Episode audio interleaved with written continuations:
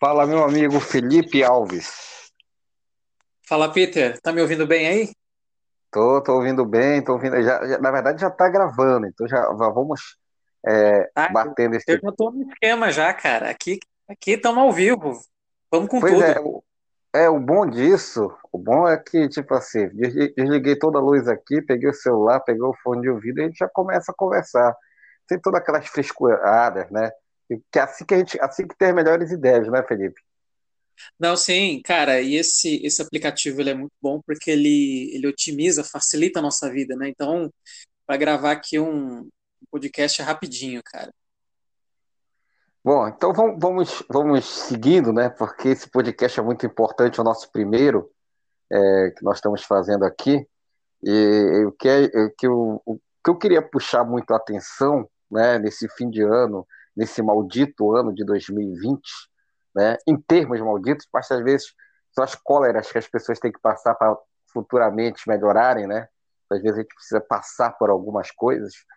E, Felipe, o que eu fiquei ontem, é, a ideia de fazer o podcast hoje, porque ontem eu fiquei impressionado com o que eu vi na TV Bandeirantes, né, no, no, no programa, eu acho que é Brasil Urgente, né?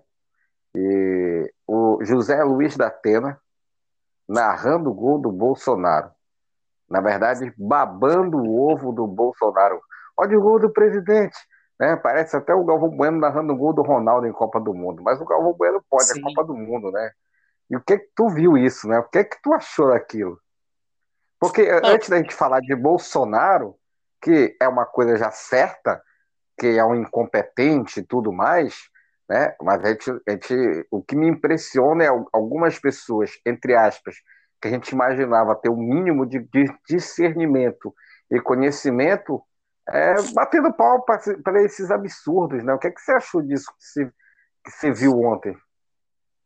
ah, primeiro que eu nunca espero muita coisa do do Datena também, né?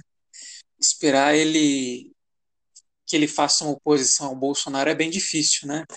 Eu acho que ele, como outras figuras aí da imprensa, é, pratica aquela neutralidade, sabe? E daí Se é- ele. será que dá para considerar imprensa isso, né? Porque às vezes É, você tá é, lá, mas você não é imprensa, né? Você, porque a imprensa não faz esse papel, não se sujeita a fazer isso. É, pois é, cara, mas é, é em 2020, infelizmente, eu acho que eu estava até fazendo essa análise que para mim foi um dos piores anos da imprensa, se não o pior assim, porque eu acho que se a imprensa tivesse um papel, a imprensa ela tem um papel fundamental de cobrar o poder público, de cobrar o presidente para que ele possa prestar serviço para o povo, para a população. Se a gente está numa pandemia e o Brasil está um caos, e o, e o presidente fala bobagem todos os dias, comete crime de responsabilidade todos os dias, e a imprensa trata isso de maneira passiva, né? É, deve ter muito rabo preso, né, por todo lugar. A gente até sabe que a imprensa, no fundo, ama o Paulo Guedes, ama a agenda neoliberal dele, a agenda liberal dele, e por isso eles engolem todos os dias o Bolsonaro. E a gente é obrigado a passar por essa situação, cara. É, e, e- e uma, é, isso que você E falou é muito bom, Datena, o agora e o Datena, ele faz parte disso, ele também tá nesse bloco, entendeu? Então eu não espero muita coisa do Datena, assim, sabe? É, que ele, ele foi lá, eu não vi o vídeo inteiro, o contexto, mas o que eu posso analisar é que deixaram o Bolsonaro muito livre, né? Deixaram ele fazer o gol e ele empurrou a bola pro gol, mas ele comeu capim, né? Ele comeu grama e, bom, é isso aí, né? É, o goleiro é, também não se- mexeu uma palha para tentar defender, enfim, né? Tudo é, mas é, muito que, tudo, tudo aquele muito jogo circo, brincando, né? como foi o Brasil Circo. 2020. Eles sa- sabiam que estava sendo filmado ali, então, pô, né, passou na TV, não só na, na Bandeirante, como na TV Brasil, se não me engano, né? Foi na TV Aquela Brasil, palhaça. cara. É, Mas A, a passou, para. estatal, a estatal passou. Você imagina se fosse um jogo do Lula? Imagina 10 anos atrás um jogo de futebol Isso. do Lula. Você Eu imagina como é que ia estar o mesmo da Atena, como é que estar a Veja, por exemplo. falo, tem que trabalhar, não sei o quê, né? E, Tem que e, trabalhar e, no e, meio da pandemia, jogando bola, mas como assim? Me dá as imagens. É, e aí é, é- é lamentável. Ele tá nesse nível. O, o Datena, na minha opinião, tá no mesmo nível ali do, do Ratinho, né? Aquele nível. É Datena, Ratinho, Sim, o, essa galera, é Bach, não sei o que, Bach. Para mim, é- essa- essas pessoas estão nesse nível. Esses programas são muito ruins para o Brasil. São esse tipo de programa que alimenta esse pensamento do Bolsonaro. É o bandido morto, né? sim. É o bandido bom é bandido morto, e, e dá tiro. E, e o que está acontecendo é isso: feminicídio, crimes, armas, né? E ninguém consegue falar absolutamente nada. E quando a gente fala imprensa, mídia, você fez uma. Uma ótima consideração que 2020 foi muito ruim, mas vamos ah, também ser justos, né? Ah, ah, Na verdade, a gente está atacando a grande mídia, né? a grande mídia. Porque existem mídias alternativas que estão fazendo um bom trabalho, estão sim. questionando, só que não tem o mesmo tamanho das grandes mídias. A, a grande mídia, é, lamentavelmente, lamentavelmente, está abraçando esse, essa catástrofe que acontece no Brasil. É, a- abraçou a É, agenda, né? E tem, tem abra, até um- uma, coi- um- tem uma coisa que eu gosto de, de observar também, que assim, tem, existem profissionais que trabalham na grande imprensa, mas esses profissionais são é, maravilhosos, são incríveis, fazem um trabalho, tentam desenvolver um trabalho, combatem com bom jornalismo, mas eu acho que ele, eles, por mais que eles façam esse bom trabalho, ah, eles têm um chefe, né? Existem patrões. Eu acho que a linha editorial de todos os grandes grupos de mídia hoje no Brasil está muito viciado, está muito abraçando aí o Bolsonaro.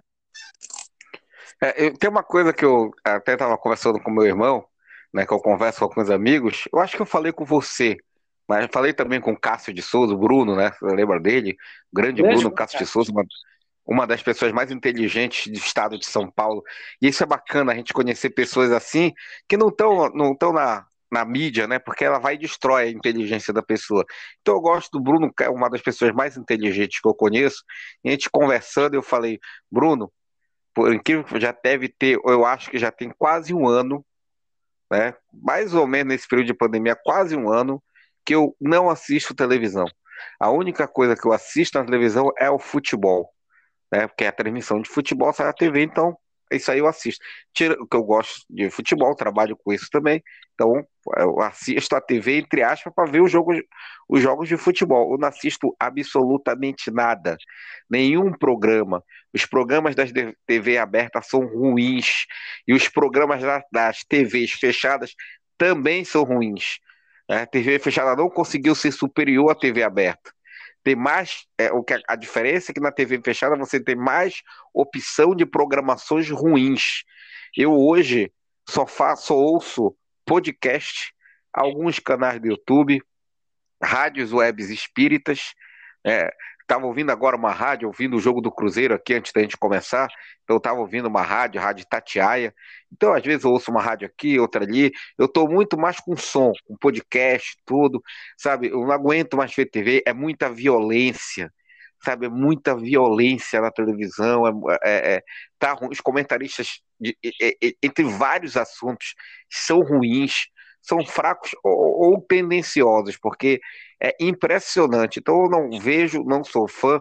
É, já tive algum tempo atrás vontade de trabalhar na grande mídia. Lógico que se me chamarem, né, e aí eu vou pela grana mesmo, e me pagarem, né, eu vou, entendeu? Para grande mídia, voto, mas eu, eu, eu perdi o tesão vendo o que está acontecendo. Eu perdi completamente a tesão. Para mim está muito melhor, é muito melhor fazer essa esse podcast, fazer essa mídia alternativa, que é a mídia verdadeira né? Porque a grande mídia ela deixou de ser um, um, um jornalismo sério. Não sei se você concorda comigo. É, a grande mídia, ela, ela é o jornalismo sério, né? Só que a maneira como eles trabalham é, perde toda a. perde muito do brilho, né? É, a gente já viveu tempos melhores de jornalismo, sabe? E eu, eu, eu fico muito triste mesmo da, da, da imprensa, assim, tá tão viciada em torno do que a gente está passando hoje. Eu, eu confesso que eu, que eu gosto de ver jornal, gosto de. Eu sou, eu sou meio sadomasoquista, né? É, eu não E vejo mais. E aí eu vejo porque eu justamente eu gosto de, de saber como que a, a mídia está levando o assunto, né? E eu vejo uma passividade enorme, cara. Eu vejo uma, assim, às vezes eu vejo assim os apresentadores, os jornalistas numa situação tão, cara, você sabe o que está acontecendo aqui em São Paulo, né? A gente, por exemplo, o, o governador ele fez um, uma, ele avançou a cidade para a fase vermelha, quer dizer, atrasou a cidade para a fase vermelha três dias, não podia abrir comércio nem nada, mas aí mesmo assim o comércio foi lá e falou, não, eu vou abrir. Aí o comércio foi lá e abriu e o governador falou, não, tudo bem. E aí a imprensa, ela, ela toma um baile de todo mundo, sabe? Porque ela fica cobrindo isso e fica parecendo um bobo, só só dando nota do, dos comerciantes, dando nota do governo, não existe um jornalismo um pouco mais analítico. Eu acho que a gente precisa muito de um jornalismo mais analítico na TV é, aberta. O que, que acontece, Felipe? É, na minha opinião, né, eu até tuitei isso. Né, é uma coisa que é muito interessante e tem muitos culpados, mas a grande mídia é uma das principais culpadas, não é a principal. É uma, se, se a gente tiver se a gente tiver que enumerar, tem 10 grandes culpados. E a, nesses 10 a grande mídia está. É, essas, é, 200, inteiro, né? é, essas 200 mil mortes que nós estamos alcançando, elas, elas aconteceram em 2016. Elas não aconteceram agora. Entendeu? Agora é o resultado delas. A gente está vendo aí. Foi em 2016. Né? Para você tirar a Dilma. Eu não estou querendo aqui fazer aquela defesa petista, não sei o quê. Né? A Dilma é muito maior que Temer e Bolsonaro. Né? E a passividade para os dois era incrível. Né? A, Dilma, a Dilma foi tirada na marra da, da, da presidência, mas para tirar ela, tiveram que criar uma história cabulosa contra a esquerda, contra o PT, contra as pessoas e tudo, prenderam Lula e não sei o quê, e aí sobrou o que a gente está tendo aí. E aí é muito fácil agora botar tudo na, na costa do Bolsonaro, que é culpado sim. Mas o Bolsonaro era, era isso. Ele nunca foi diferente do que a gente está vendo aí. Ele era isso. Então, é, tiveram culpados. Você botou uma pessoa realmente incompetente no poder. E o, o curso da história não apontava isso. Você mudou o curso da história para isso. E agora mais de é, agora estamos chegando a 200 mil pessoas, vai passar obviamente disso é, de mortos, né? Que poderiam, tudo isso poderia ser evitado se a gente tivesse qualquer outro presidente. Se, ah, se o curso da história continuasse, eu não estou nem dizendo que o PT ganharia as eleições de 2018, poderia até perder. É, já estava, já, já, já mostrava decadência, né? é, já era mais apertado e tudo, mas provavelmente não seria o Bolsonaro que ganharia essas eleições de, de, de 2018, caso não mexesse no curso da história, do jeito que fizeram. Então, tem culpados. Eu acho engraçado muita gente da grande mídia querer botar essa culpa só no Bolsonaro e, e, e, e dizer que defende a vida, porque não defende a vida. Porque eu né, que sou aqui, uma pessoa normal, moleque, né, em relação a esses caras. Já imaginava isso. Eu não acredito que eles não imaginavam. Agora é muito fácil, né? Os palhaços chegarem e falar, não, mas eu não sabia que ia terminar assim. Né? Faça-me um favor, né, Felipe? Pois é, é um projeto de poder que começou ali em 2016 com golpe, né? E aí o Bolsonaro foi uma parte central, né? Porque ele era o personagem que conseguia vencer o, o petismo, né? Mais, ele tem, tinha mais força do que Geraldo Alckmin, que outros caras aí da, da direita. E é incrível, cara. É incrível como esse projeto de poder andou. E é incrível como ali, em 2018, as fake news se espalharam de uma maneira quase que irreversível. O vírus que a gente tem hoje do Covid-19, tem o vírus do, da fake news também, que ela dá um baile na imprensa todo dia. A imprensa não consegue desfazer uh, as fake news, obviamente, porque a, a, fake news ela se espalha de uma maneira muito rápida. Eu, cara, eu se eu fosse assim um editor-chefe de alguma de jornalismo de alguma TV, eu faria um bloco ou um jornal de meia hora, 15 minutos, só desmentindo fake news, porque as pessoas precisam saber da verdade. Essas fake news precisam ser combatidas de alguma maneira. E tem uma coisa engraçada que o Bolsonaro ele ganhou ali em 2018 e ele conversou com o William Bonner e a, e a Renata Vasconcelos ali no Jornal Nacional, levou o kit gay, só que naquela bancada ali nem a Renata nem o William falaram que aquele kit nunca existiu, que era uma invenção dele. Ali nasceu uma fake news, quer dizer, já vinha, ela, ela já vinha caminhando, mas ali foi um momento que eles podiam dar um basta, mas eles deixaram seguir. E, e, depois tudo foi atropelando, cara. É impressionante como as fake news atropelam a, a, a grande, a grande imprensa. E a grande imprensa é, até tenta fazer alguma coisa assim para trazer um pouco mais de, de verdade para o debate, mas está sendo engolida todos os dias e a gente precisa enfrentar, cara, o STF, o Congresso Nacional, é, essa CPI das fake, das fake news precisa, precisa avançar, precisa acabar logo, porque o WhatsApp. está matando tá, gente. O WhatsApp está matando o Brasil, cara, está matando o Brasil. É, tá matando gente, as pessoas estão morrendo. Tem pessoas que até agora já tem, tem gente que não acredita no vírus.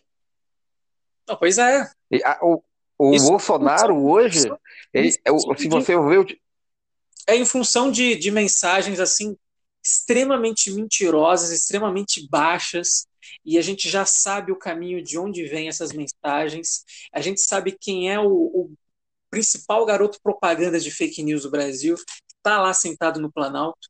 Então, cara, isso precisa ser combatido de algum jeito, cara. Mas é, eu tô naquela, eu tô bem cético também, porque eu acho que o, o Bolsonaro aí, ele vai completar os quatro anos dele eu não sei, eu não tenho certeza ainda se ele vai partir para uma reeleição, se ele vai fazer um acordo com o Centrão ali. Eu não sei o que vai acontecer, mas eu acho que mais uns dois anos de Bolsonaro aí, com certeza a gente vai ter, infelizmente, dois anos de desgoverno. É, é, é exatamente. A minha, a, o que me, me assusta muito né, nessa fake news é que eu, eu, vejo uma tolerância também da grande mídia. Ela, ela desmente algumas fake news. Não são todas. Por exemplo, a mamadeira de piroca era uma fake news que você tinha que desmentir. Né? Não, é o, não é o PT que tem que provar que não é verdade. A TV tem que chegar, olha, isso aí não existe, gente. Entendeu? É, é, é, a mídia está aí para desmentir a fake news e botar a realidade. Ó, vocês vão votar nessa realidade aqui. Né? E até mesmo agora, nesse período de pandemia, muitas fake news é, o, o, que interessava ia, o que não interessava não ia, né? E, e é vergonhoso o Estadão fazer aquela carta, né, para votar no, no, menos pior, que seria o Bruno Covas. E aí os, os nossos idosos com mais de 60 anos perdem o direito, no meio de uma pandemia, né, perde a gratuidade, que era uma coisa que o Dória já queria fazer há algum tempo. Né? E agora passou. E agora passou e vai ser difícil voltar entendeu? Vamos chorar, vamos reclamar. O Neto fez uma fala espetacular. Aliás, o Neto, eu, eu, eu, costumo dizer, muita gente, muito jornalista bate no Neto, porque é aí jogador. E a vontade agora de falar é que o, o principal, ou talvez o único jornalista da Bandeirante chama-se Neto. Pois é, né? Ele, ele encara as coisas, né? Tá encarando as coisas. O Neto está com uma postura bem interessante mesmo. Tem, tem uma coisa que eu queria bem, comentar. Porque ele passou também por isso, né? Como? Ele passou e teve Covid, né? E, e teve problema, ficou isso, seis dias cara. internado. Ele passou por isso. Então, quando ele ouve esse tipo de, de, de, mensagem, esse tipo de discurso, esse tipo de mau exemplo, é, o cara fica possesso mesmo, né? E ele tá num. Foi um. 2020 foi um ano feliz aí de muitas declarações dele aí, né? É, colocando o dedo na ferida aí, foi. O Neto aí tá. foi, foi bem importante aí. Sabe uma coisa que eu queria comentar Bem... também? Você tinha falado de alguns atores aí da política, né? Que hoje ficam falando, não, mas como assim? Eu não sabia que o Bolsonaro ele era tão é, maldoso assim, eu achei que ele ia, ia melhorar e tudo mais, eu achei que ele seria mais moderado. Hoje eu vi, inclusive, um post no, no Twitter do Sérgio Moro, falando, é, cobrando o presidente sobre as vacinas. Como assim? O mundo todo se vacinando e o Brasil não tem nenhum projeto, não tem nenhuma vacina aprovada. O senhor Sérgio Moro, que até meses atrás era compadre do Bolsonaro, né? E Capacho. Muito, é, com certeza. E, e, faz parte também desse projeto de poder, né? De tirar Dilma lá atrás, prender, prender é, Lula e eleger alguém forte, né? Como foi o Bolsonaro. Mas é muito engraçado a cara de pau, cara. Eu fico in, é, é incrível. E a saída do, Bolson, do, do Moro é, é um projeto para 2022 também, né? Tiraram ele do lado do Bolsonaro, porque já falaram: olha, o Bolsonaro, olha, vai dar muito ruim aqui, ele não tem mais salvação. Vamos começar a tirar pessoas do governo que as pessoas se identifiquem, mas que podem ajudar a gente numa outra parte da história. Aí tiraram o Mandetta, tiraram o Moro. O Mandetta tem que ser né, esquecido, o Moro tem que ser preso, porque é, as acusações que. É, a maneira como ele trabalha aqui no Brasil já é reconhecidamente em todo o mundo como um abuso que ele sofreu, né? E ele não pode fazer isso, e ele acabou ganhando um prêmio que foi um ministério, e agora está saindo de paladino da verdade, da moral, e já está querendo entrar numa corrida para 2022 sendo candidato ou sendo vice, participando de uma chapa, enfim. A gente não pode aceitar isso. É, é, a gente faz a nossa, a nossa, a gente fala aqui, né? Fazemos nossa análise, a gente não tem tanta força assim, a gente se une, se junta.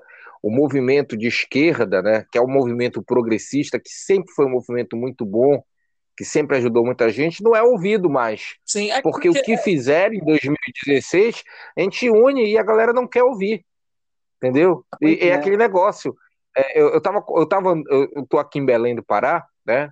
E eu tava andando com meu irmão, né, ele pegou o carro, a gente foi, foi no shopping ver o negócio, o negócio de um computador, e a gente foi passando pela rua e eu vendo os ônibus.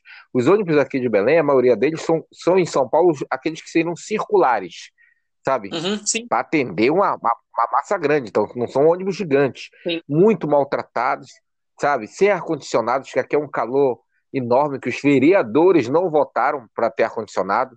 Né? E eu fico me perguntando assim, eu estava olhando e falei, é, é, as pessoas estão tratadas como gado.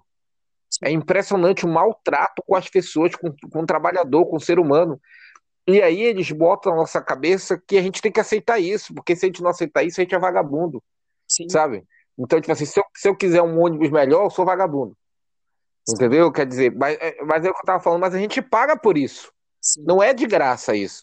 E a classe média alta e os ricos que querem falar que somos vagabundos porque queremos é, melhores direitos, porque queremos um ônibus melhor, porque queremos metrô melhor, né? Eles falam isso, mas quando eles vão comprar qualquer coisa, não pode ter um arranhão. Senão é advogados, eles fazem um escândalo. Então eles pagam e querem o melhor. E a gente, o trabalhador, paga e eles querem dar qualquer coisa a gente tem que aceitar. Se a gente gritar é porque a gente é comunista e porque a gente é vagabundo. Hum, é, o, Brasil, Isso o Brasil tem um problema é... de classe muito, muito, muito ruim, né? Muito forte. Muito forte. Muito... Só, só, que o que é, que é ruim? Isso mexe na, na, na, Isso também mexe na cabeça da pessoa mais pobre, que ela fala, não, mas eu não sou vagabundo. E, e ela aceita a, a, essa condição achando que tá certo ela sofrer. Ela, podendo ter um ônibus com ar-condicionado, ela aceita que não tenha, porque ela não quer mostrar que ela é um pilantra, um vagabundo. E ela, e ela tem que entender que ela tem que lutar por isso. Porque esses caras ganham muito nas nossas costas. A gente paga isso. Sim. Não é de graça. Sim, com certeza. Sabe? Enquanto. É um direito. O, o, o, o serviço adequado. É um né? se, o, se o local tem, é, é, é, abafado, é calor, os ônibus precisam ter ar-condicionado pessoas precisam de um mínimo de estrutura para poder andar no transporte público. E essa falta de respeito com, a maioria é impressionante e é isso que a maioria tem que se acordar, sabe? Tem, tá na hora de despertar, ó, sim, gente. Sim, E quanto é a passagem? Não é assim, não... A passagem eu não sei te dizer, ela é bem mais barata que São Paulo. Hum. É, São Paulo é três, é quase quatro, aqui deve ser dois e pouco. Aqui tá 4,40. Quase três. Tá 4,40. 4, 4,40. Aí o trabalhador vai e volta, é quase 10 reais. 10 reais é, é, é, por cinco dias é uma, é uma nota, né? Não, é Isso aí, se. Aí tem o bilhete único mensal. Aí o Dória vai tirando os direitos desse bilhete único, vai aumentando. O bilhete único mensal é 300 e pouco. Imagina um trabalhador que ganha mil reais para ele poder ir tranquilo para o trabalho, depois querer passear e ter que tirar daí 300 e poucos reais. Né? Aí é complicado. Sim, é, é, é, é, muito delicado, é muito complicado. E aqui, né, você já comentou aí do, do Covas, né, que já tirou o benefício de, dos, dos, idosos, né, entre 60 e 65 anos. E a campanha dele era maravilhosa, que queria cuidar de todo mundo, né, eu gostei da campanha dele, né, lógico que eu votei no Boulos. Mas ele falou, falou, parece que né, estamos bem encaminhados. Quem ganhar aí parece que não vai ser tão ruim. E não deu uma semana, o cara fez isso, né, Felipe? É, então, é, eu estava até comentando aqui é, com outros amigos também que, assim, é, evidentemente eu, votei no Boulos, né? Mas o Covas não. É, uma, a gente podia. Uma coisa que a gente podia comemorar aqui em São Paulo, por exemplo, é que entre Boulos e Covas, pelo menos a gente está falando com duas pessoas civilizadas, né? É diferente de um, de um segundo turno em outros lugares, por exemplo, que estava bem difícil. No Rio de Janeiro, as pessoas tinham que escolher entre Crivella e Eduardo Paes o Eduardo Paes, que já teve tantos problemas com corrupção, ele era o era a bola da vez, era a, a, pessoa mais bonita do mundo para as pessoas irem votar no Rio de Janeiro, né? Tudo isso para chutar o Crivella de lá, né? É, e, então, aqui em São Paulo, a gente pelo menos teve. E eu não sei se você chegou a ver, Peter, a, o debate para a Prefeitura do Rio de Janeiro, que a Globo fez, foi na sexta-feira, foi dois dias antes da eleição. Cara, foi uma baixaria, foi ataque de todos os lados. Ataque... Não teve propostas. O cidadão do Rio de Janeiro não ouviu propostas, foi só ataque de todos os lados. Foi uma coisa lamentável, um dos piores debates que eu já vi. Aqui em São Paulo, pelo menos, a gente realmente teve é, propostas, assim, né? Uma troca de propostas. Mas, ok, tem essa parte de Covas e, e serem mais humanos, né? Mas o histórico, ao mesmo tempo, o histórico do Covas, ele é um histórico de retirar direitos, de governar São Paulo só para as mesmas pessoas. Aqui em São Paulo a gente tem uma desigualdade social muito grande e a gente precisa de um governo que possa reduzir essa desigualdade social, que dê direito às pessoas que precisam. E é, tudo isso são coisas que o PSDB não faz. O PSDB sempre mantém o status quo, ele sempre mantém as coisas do jeito que está. A Cracolândia está lá, para eles vão, eles vão querer continuar do jeito que está, entendeu? Então, e esse negócio do bilhete único, do transporte, é um, é um desejo, já era um desejo deles, eles só esperaram, esperaram a eleição para efetivar e efetivaram, tiraram aí os direitos do, do idoso, infelizmente. É, eu, eu espero que os idosos agora, que são muito conservadores. Sim, o Covas é né, aí, não tem muito o que esperar, não, cara. Espero que muitos idosos de São Paulo, conheço bastante, quase todos são conservadores, é, põe a mão na consciência. Né? O, o Boulos, ele falou uma coisa muito boa, que eu acho que é, é, é a frase que ele usou na campanha dele foi, é, de governo é nós temos que mudar prioridades. É, é, a galera pensa que quando o Boulos vai ganhar, vai invadir casa e o, vai virar um outro país. Não, é as prioridades. Pô, por que, que o, o, a gente, todas as dificuldades financeiras que o Brasil está vivendo, porque você vai e tira o direito dos idosos. Aí todo mundo tem que ficar com pena dos donos das empresas de transporte público. Né? Parece que é um aperto a vida deles, né? Parece, ó, por um centavo pode quebrar minha empresa. Não quebra. Esses caras têm casa em Miami, têm casas na Europa, têm várias casas no, no, no, Brasil devem ter mais de um negócio, porque é tanto dinheiro que você é, deve estar no mercado imobiliário. É, quer dizer, dinheiro é que não falta para esses caras, entendeu? E, e, as empresas, elas precisam ter, é, essas empresas que é, prestam serviço para a sociedade, para a sociedade poder caminhar, né, para ela poder, poder ter trabalho, economia, você não pode dificultar a vida do trabalhador. E aí, com, aí cada vez mais o PSDB mostra que é um, é um partido contra o Brasil e, e que o, e o Bolsonaro sempre foi contra o Brasil. Eu, a questão do Bolsonaro, eu acho que ele é mais egoísta, sabe? Ele é um incompetente que está pensando nele e na família dele, sabe? É, caiu de bandeja a presidência da República para ele. Eu, eu, nem gosto de citar muito ele, que eu, entre aspas, eu até gosto de dizer que ele é o menos culpado né? porque ele não está ali. É, é, é, é, tem explicação para ele ter chegado ali. Entendeu? E aí a minha conversa não é com o Bolsonaro, não é com Carlos Bolsonaro, não é. É, é por isso que eu, eu bati no Datena. Porque a questão não é o Bolsonaro. O Bolsonaro, Sim. desde que eu vi esse, essa figura a primeira vez, sempre foi isso. Então, a, a minha questão é para esses caras que que eu acreditava que tinha algum tipo de discernimento, que essas pessoas pudessem ser diferentes. Né, que essas pessoas. Eu não estou falando para você chegar e agredir, bater e falar. O Bolsonaro, aliás, nem gosto desse tipo de imprensa também.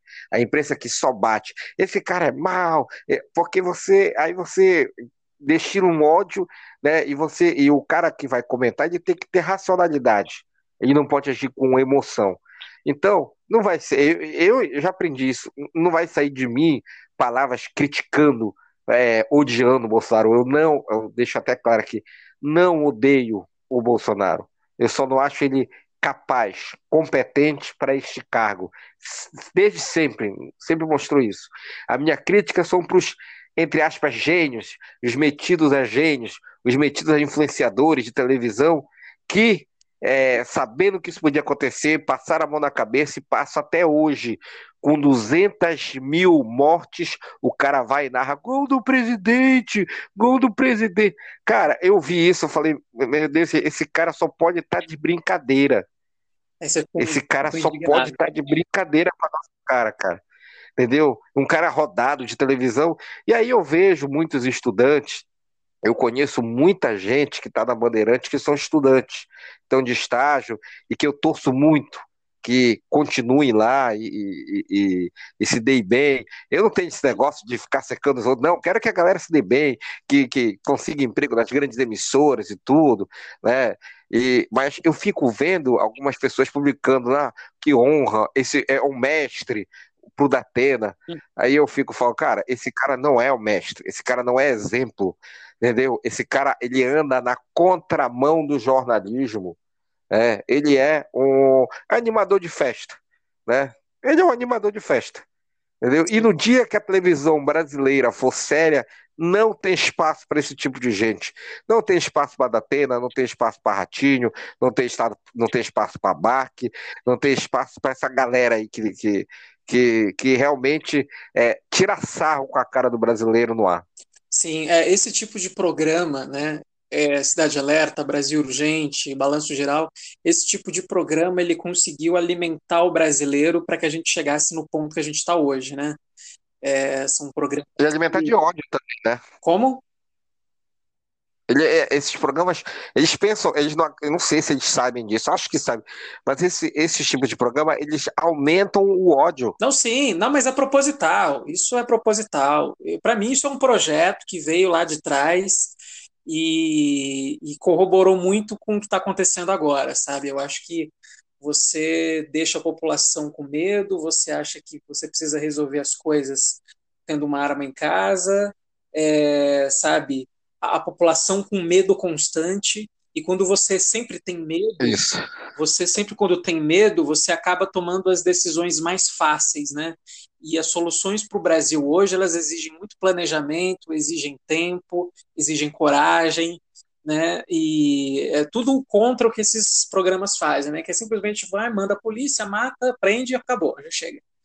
É, tem uma coisa também que é, é eu queria comentar que é, né, essas emissoras, esses, esses jornais, é, o próprio Datena, por exemplo, é, você estava comentando dele agora, é, é, engraçado que nessa eleição ele teve uma relação super cordial com Boulos. Ele, quando conversava, conversava na, na, na, Rede Bandeirantes com ele, na Rádio Bandeirantes com ele, era super cordial, porque o, o, o, o, o Datena conhece o pai do Boulos, né? Então eles tiveram uma relação boa ali, foram até debates muito muito adultos, eu diria, né? Diferente de outras coisas que a gente viu por aí, né? De jornalistas que eram extremamente baixos com bolos, mas o Datena foi muito adulto com ele. Mas é, foi só de um momento, né? Porque o Datena, igual eu falei para você no começo, o Datena é esse cara aí. É um cara que a gente não precisa esperar muita coisa dele, porque vai cair nisso aí, né? Sempre é, bajulando o governo, de certa forma, é, ele faz parte aí de, todo, de toda essa crise que a gente está passando. É, e, é, e, é, e é, muita crítica. E, e, esse primeiro podcast, esse que a gente está fazendo aqui, é muito para fazer essa análise da imprensa mesmo, da qual nós fazemos parte, porque você é jornalista, eu, de fato, não tenho a graduação de jornalista, eu sou sociólogo, né? E tenho uma pós-graduação em jornalismo esportivo. Mas como você me conhece, vi que eu entrei de cabeça, né, com a rede contínua. Então eu vivi, vivenciei né, próximo ali o jornalismo, né? Eu estudei também, né? Porque não só vivenciei, eu fui conhecendo outro jornalista, fui vendo o trabalho, e também o meu conhecimento sociólogo não quer dizer que não é porque eu não fiz jornalismo que não dá para ver coisas certas e erradas. E eu vou montando, e eu fui vendo, esse aqui é bom, esse não é, porque a sociologia, as ciências sociais te ajuda muito, né? Você, tem, você estuda quase tudo, tudo que os jornalistas estudam, né? pensadores e tudo, né? Você vai, o, o, a, o jornalismo em si é uma parte até mais técnica, né, do que científica. Então você vai aprendendo e tudo, e, e, e eu sempre gosto de dizer que o jornalista ele não é um, ele não é um, uma, uma, uma, um popstar. Muitos acham que são popstar. Você está ali para fazer o trabalho. E eu sempre digo, vou citar o nome de um garoto aqui, que eu estou. que eu conheci ele. Já conhecemos, se conheceu há muito tempo, mas como ele é muito novo, não lembrava dele, né? Que é lá da academia, que é o Pedro, e não que está hoje na Jovem Pan, que também a gente fez alguns trabalhos, e eu me lembro que, que ele, ele fazia, ele faz web rádio, tá, tá até fazendo algumas coisas conosco na rede contínua, e, e ele escreve na Vável, que é um lugar onde eu escrevo também, né? E aí numa conversa falei, Pedro, uma coisa que eu entendi no jornalismo, não sai da parte escrita. Jornalista escreve. E o, o aparecer a TV, pegar microfone é, é, é coisas que acontecem mas o verdadeiro jornalista escreve. A escrita é mais rápida. Qualquer coisa que você quer saber, você vai sabe que você vai escrever? Globo.com. Vai clicar lá e o texto está lá te explicando tudo o que aconteceu. E às vezes depois, com mais descanso, você procura algo no vídeo.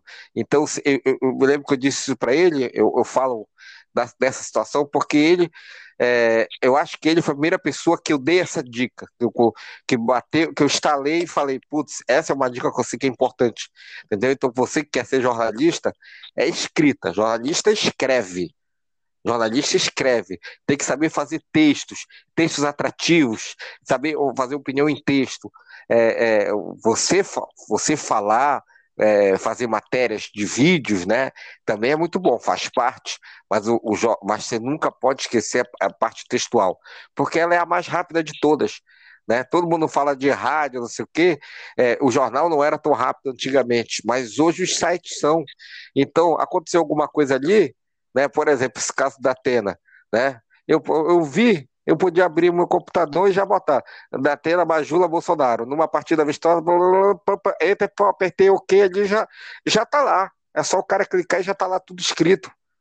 Entendeu? É muito rápido. Então, é, essa eu acho que é a parte mais fundamental do, do jornalismo. E eu estou dizendo isso, eu falei dessa, dessa dica e tudo. Eu, eu, eu, gosto muito de dizer isso eu estou querendo dizer isso agora, porque é, a gente está vendo é, o, o que está se virando esta profissão. Muita gente querendo ser popstar, muita gente vazia, sabe? E, e realmente tipo, é, é, o, é o ponto do te falando que eu não assisto mais TV. Eu não vejo mais jornal, não assisto mais TV. Se eu quiser alguma informação, eu vou no site. Quer, quer te melhor exemplo? Qual é a parte mais séria da Rede Globo? Né? Vou até fazer uma crítica aqui à Globo. É o site né? Porque é onde você quer saber a notícia. A notícia gente não erra, entendeu? Então, quando você quer uma notícia, você vai no site tá lá a notícia que você quer saber. Aí eu quero saber como é que tá o mundo agora. Pô, entra no site da Globo e já tá lá, ó, na Europa aconteceu isso, não, sei o que aconteceu isso, né, e você fica sabendo rapidamente. Se tiver um vídeo, você vê o vídeo, se não, você já leu, já, já tem as informações. Não sei se você concorda com isso. Não, concordo sim. Não, é, por mais que você não, não seja não seja jornalista assim de, de, de profissão, né, de, de, de formação, Peter, você tem um entendimento de ciências sociais, um entendimento de sociedade que é muito importante e tem muito jornalista que às vezes não tem essa compreensão, né, e acaba fazendo um jornalismo muito automático, né, então é, é, é, é muito importante que tenha essa consciência social para que a gente possa fazer um jornalismo mais responsável, para que a gente consiga atingir todas as camadas, entende? Então, cara, você tem análises assim que eu gosto muito de ouvir, sou seu fã, além de amigo, você sabe, né? Uma, uma coisa que eu queria comentar, duas coisas, aliás, é, é que eu, eu, tentei, eu tinha esquecido de comentar antes, mas eu, eu vou comentar agora rapidinho, que é, você tinha comentado que você não tem ódio do Bolsonaro, porque. É... É, é só, só, fazer uma, uma, Antes de você falar, uma ressalva. É. Eu, eu, primeiro, que eu estou muito mais espírita, entendeu? Eu tô, tô, eu tô mudando muito o meu estilo de vida, de, de muita coisa, é. e realmente ódio é uma coisa que eu estou afastando de ah, mim de entendi, vez. Entendi. É, é um entendeu? ano que eu, é quase que um ano que a gente não, não grava, não conversa profundamente assim, né? Então eu já estou percebendo que você está numa, numa parada mais espiritual, então você já está meio que. Isso, é, estou. Entendi, entendi. Não está odiando tantas pessoas. Não, não. É, me irrita, eu faço as críticas, entendeu? Mas não odeio, não quero mal, não quero ver morto. Não gosto de alguns sites de esquerda que eu vejo, no, contas do Instagram, tirando o sarro Bolsonaro, humilhando, sabe, com algumas pessoas. Eu falo, acho que a gente não tem necessidade, isso é deles. Acho que a gente não tem essa necessidade de fazer isso, sabe? Sim, sim. Tirar graça e tudo. É uma coisa que eu não faço. Mas, entendeu? Não vai ser de mim. Sim, isso. sim, mas você sabe que você, de, mas de certa forma, você tem uma. Você tem é, total razão em dizer que o, o, o, não, a gente não precisa sentir ódio do Bolsonaro. A gente precisa sentir ódio é de quem colocou ele lá e de quem mantém ele lá. O Rodrigo Maia, é, eu, é, eu, esse... já, eu já perdi as contas de quantos pedidos de impeachment estão na gaveta de Rodrigo Maia e ele não tira esses documentos da gaveta e coloca em votação, porque existe todo um consenso no sistema e em Brasília para manter o Bolsonaro. Então, a partir do momento que o Bolsonaro. Gente, a gente sabe que o Bolsonaro ele é isso aí. O Bolsonaro é o mesmo lá do Super Pop, é o mesmo do Pânico, é o mesmo do CQC, o grande problema é quem alçou ele até o Palácio do Planalto. O grande problema é quem mantém ele no Palácio do Planalto. E quem mantém ele é uma política que precisa é, entregar compromissos para os setores mais altos da sociedade, para, e infelizmente, quebrar né, a população mais pobre, é, sempre beneficiando os mais ricos. Esse que é o compromisso desses políticos que estão lá sustentando o Bolsonaro. E a partir do momento que o Bolsonaro não servir mais para esse projeto, você pode escrever, eles vão chutar o Bolsonaro e aí eles vão, vão aparecer como uma solução de esquerda, a solução moderada. Aí eles vão falar, não, o Lula não pode ser porque o Lula ele é muito radical. O Boulos também não pode porque ele é radical. O Haddad não pode porque ele é radical. O Bolsonaro não pode porque ele é radical. Todo mundo é radical, menos eles, entendeu? Sendo que eles são os principais personagens ali que colocaram e mantêm o Bolsonaro. Então, é por isso que eu falo que eu acho que o Bolsonaro vai ficar até, não, não tem dúvidas, né? Ele vai ficar até o fim do, do, do mandato dele, porque, cara, é, ele fala tanta bobagem, mas no fundo, no fundo, é, esses políticos e grande parte da imprensa, Peter, eles queriam mais é que o Bolsonaro ficasse caladinho. Porque se ele ficasse caladinho, seria muito mais fácil. Mas como ele fica falando bobagem o tempo todo, eles têm que fazer esse papel de oposição, sabe? Mas no fundo, no fundo, ó, é uma amizade, é um carinho com Paulo Guedes que, olha, não, não tem como. É um, é um amor eterno. Que é um incompetente, né? É um incapaz sim, esse Paulo sim, Guedes. São, é, eu, eu vários anos é, que ele não são dois anos que ele não consegue entregar nada na economia e agora ele vai arranjar essa muleta aí da, da pandemia, de auxílio emergencial, de que ele não conseguiu fazer o Brasil crescer porque fechou tudo, que a economia parou. É, é o culpado ele são vai, os ele outros. Vai arranjar isso. Vai arranjar o culpado isso. é o povo. É. É, é engraçado para esses caras, o culpado é o povo, o problema é o é, povo. É né? Não pode. É, assim, não, tem que aumentar a passagem. Ah, não vai aumentar, é culpa do povo. Então, por causa.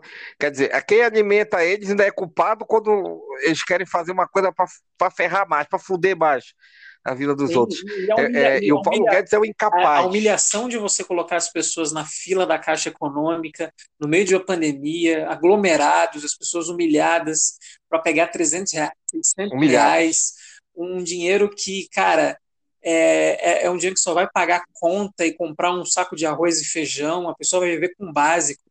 E, e, e, a gente vê que, infelizmente, nos, no, nas pesquisas Ibope Datafolha, o, a população brasileira se vê agradecida por esse, por esse emergencial, que, na verdade, não é um auxílio que o Bolsonaro está dando para a população, porque ele é bonzinho com a população.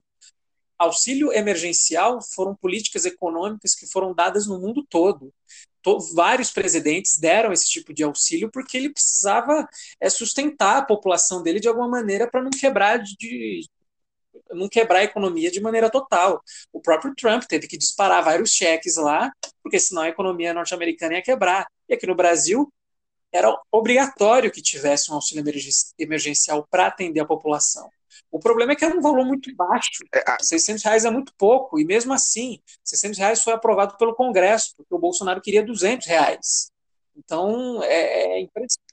Bolsonaro e Paulo Bolsonaro Guedes. e Paulo Guedes. E, e, e, outra coisa, falando da imprensa, né, que é uma coisa que você está puxando aqui no nosso papo, a imprensa ela não consegue comunicar à população brasileira que esse auxílio emergencial ele é um valor é, muito muito pequeno, ela não consegue informar que no mundo todo o auxílio emergencial é uma política econômica é, que precisava ser adotada. Então o Bolsonaro ele não fez isso porque ele é bonzinho, ele fez a obrigação dele, só que ele fez a obrigação dele para baixo. Ele fez menos do que deveria ter feito, entendeu? É, e agora, né, a gente está acabando o ano e ele não tem nenhum projeto de auxílio emergencial para o ano que está chegando agora, para 2021. Eu, eu e, acho que eles vão acabar. E nem vacina. Sim, eu acho que eles vão acabar fazendo um, um, plano de, de auxílio emergencial de novo, mais um, dois, três meses, porque mês de janeiro a gente, pelos números que a gente está vendo aí, a gente vai ter uma alta de mortes, uma alta de, de casos, vai ter que fechar comércio, vai ter que dezenas de cidades pelo Brasil vão ter que voltar para a área vermelha, e aí você vai ter que né, colocar as pessoas em casa e como é que elas vão ficar em casa e pagar conta, não trabalha, como é que é? Vai ter que sustentar de alguma maneira. O governo vai ter que dar um jeito, ele vai ter que se virar. E ao mesmo tempo ele não quer arranjar a solução para vacina. É completamente maluco. É impressionante, é maluco. né, cara? É impressionante. É, nada faz sentido. Nada não, faz sentido. Nada, eles empurram, né? Ah, vai ser no meio de fevereiro, agora pode ser para março. Gente, a galera tá morrendo. Não, e, e, e, a gente já vê pelo discurso do Bolsonaro que ele não se importa, porque não é com ele, ele não tem o mínimo de empatia com as pessoas. Então isso vai continuar acontecendo. É. E o Bolsonaro ele faz isso, ele tem zero empatia com as pessoas, ele sabe que ninguém vai tirar ele lá do poder, porque ele sabe que a, a posição dele ali na presidência, ela ele está atendendo outras pessoas, ele está é, ferrando com os mais pobres, mas ele está conseguindo entregar resultados para as outras pessoas. E, enfim, é, é o que está acontecendo, cara. Ele sabe que ele vai ficar, por isso que ele fala bobagem é, o dia todo, infelizmente. É, isso, é, isso é, isso é, isso é, é complicado, sabe? E, e aí é, é que está a questão da, da grande mídia, né? Que é, é, que é a minha crítica, né? Ninguém faz nada. É, Ninguém é, faz nada. Pouco, Aliás, deixa, deixa e, e, eu tenho muitas críticas. Por exemplo, é, para não falar quando assisti a TV, eu vi um pouco do, do dia das eleições da Globo News. Eu acompanhei. Porque entre todas essas ruins, ela é a menos pior, mas é bem fraquinha também. Entendeu? E aí, e naquele dia, os, os comentaristas da Globo News é, é, me provaram que realmente eles precisam estudar um pouco. Né? Eles são muito ruins. Aquele cabre, cabeira lá, não, é um senhor e tudo, né? é tudo papo furado. Entendeu? Ou esses caras não, não querem falar a verdade, ou eles são ruins mesmo. É, eu, eu entendeu? Acho, eles estavam, eu, eles mesmo. Eu acho que a questão não é que é, eles são ruins, é uma questão de linha editorial mesmo. Eles estão ali para falar aquilo.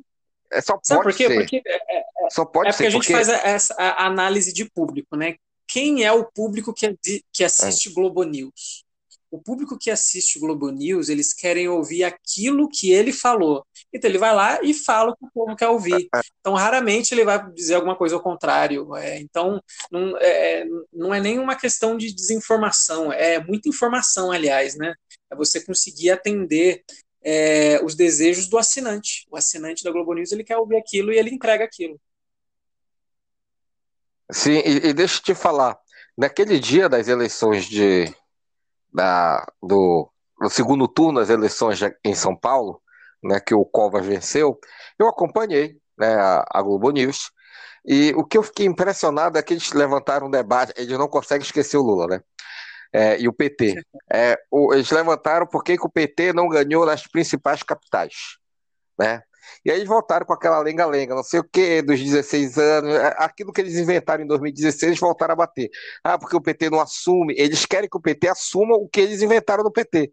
Eles querem que o PT faça uma, como é que eles falam? Uma autocrítica, né? Eles querem os caras, porra, mas não é verdade. Mas enfim, eles, é, é, eles voltaram a bater esse debate que ninguém mais confia que o PT tá caindo, entendeu? Por causa disso, ponta, aqueles pontos por causa da corrupção e tudo. E é um erro que eles estão falando. É um erro, e eu sei por quê, porque eu convivo internamente na política, né? Não é por isso. O PT não ganhou nas principais capitais, em um bocado de lugar, não é porque é, tem ódio ao PT. As pessoas têm ódio ao PT. Quem tem ódio ao PT é uma galerinha lá da classe média, entendeu? Não ganhou porque o PT não tinha candidatos à altura para ganhar. Não tinha candidato. Aqui em Belém, não, há muitos anos não tem um. A maioria não consegue nem falar no, nos debates. Sabe?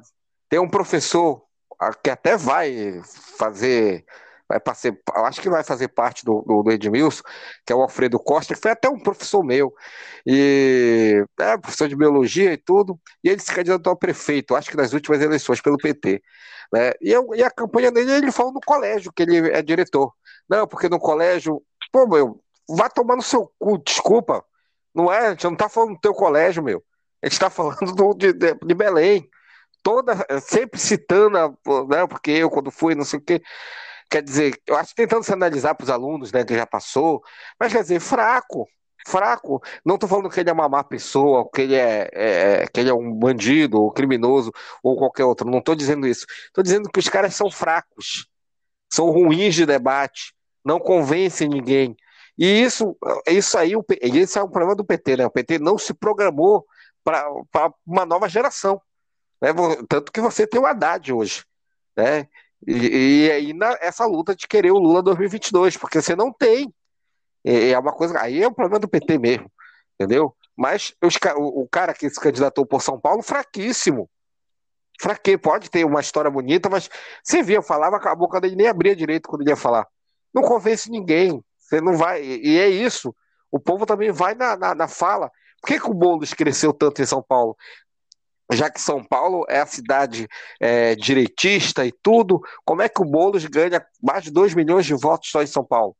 Entendeu? Por quê? Porque ele conseguiu falar, ele conseguiu se expressar, ele conseguiu fazer o debate, né, que vários candidatos do PT não conseguem. Quando tiver candidatos bons para isso, vai ganhar as eleições. Entendeu? E, e quer dizer, eu, é, é, esse debate que eles fazem que eu acho bizarro. Né, eles lembrando uma coisa que não é verdade. E o Boulos, uma pessoa popular, uma pessoa que sabe se comunicar, o Boulos, a, a campanha, a campanha do Boulos aqui em 2020 em São Paulo é, é um case para a esquerda levar para os próximos anos, em outras candidaturas. É claro que o Boulos ele tem o carisma dele, então é difícil você reproduzir isso em todos os candidatos, mas em quem puder reproduzir, esse, é, é uma combinação do carisma do Boulos, mas também uma, uma comunicação na internet muito eficiente que conseguiu atingir muita gente. Então, infelizmente, o Boulos perdeu em São Paulo, ele perdeu, mas 2 milhões de votos é uma coisa muito legal. É aquela que dá para falar: olha, existe amor em São Paulo, sim, gente, calma. Tem uma galerinha aí que nos vota sempre no PSDB, mas dois sem imaginar que a capital São Paulo, do, mais de 2 milhões de pessoas votaram no PSOL, é, é um número muito bom. Então eu acho que o Boulos é um cara para o futuro, ele é um cara que pode ser prefeito, um cara que pode ser presidente do Brasil. Boulos é um cara para o futuro. E aí eu queria perguntar para você, o, o, o Peter, rapidinho, é, sobre a eleição aí em Belém do Pará. O que você achou do, da vitória do Edmilson Rodrigues? É, o Edmilson ele já foi um prefeito de Belém de 97 até 2004, ele, até final de 2004. PT, né? né? Então, ele era do PT. Ele, não só na minha opinião, mas na opinião de muita gente, foi o melhor prefeito da história de Belém.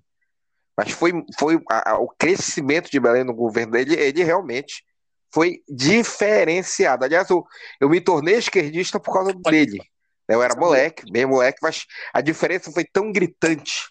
Né? Ele recuperando a história de Belém, história, é, é, é, é um cara, ele é um, ele é um cara espetacular, entendeu? Ele é uma pessoa diferenciada, entendeu? E tanto que ele sempre teve votos por causa disso, ele sempre teve a metade de Belém a favor dele. Tanto que ele sempre ganhou para deputado federal, sempre ganha, porque ele tem metade dos votos ele já tem. Então, para ganhar as eleições, ele precisava de um pouco mais que isso. Né? Teve as fake news, o Eguchi é candidato do Bolsonaro, mas Belém estava abandonada desde quando ele saiu. Os prefeitos eram muito ruins. Dulce Costa, né, com oito anos, não fez absolutamente nada. E agora o Zenaldo Coutinho também, outro muito ruim, apoiaram ele. E aí o povo falou, cara, não dá, tem que voltar pro Ed. Tanto que tem a frase, o Ed voltou, né? O Ed voltou. E espero que ele faça um bom governo, né? Que ele não seja uma pessoa desatualizada, é uma boa pessoa, um camarada, não é corrupto, né? é, é de botar a mão no fogo, mas é, é, é, não é só isso que serve, né? Tem que saber se ele é, está bem atualizado para governar em 2021, né? Que ele saiu em 2000, no final de 2004 da prefeitura. Então já tem alguns anos isso aí, já tem quase 20 anos, né? É, então, 16 anos. Então vamos ver se ele consegue aí é, recuperar a cidade que realmente está muito abandonada. E o Helder Barbalho é um governador que está é, tá fazendo um trabalho espetacular como governador do estado.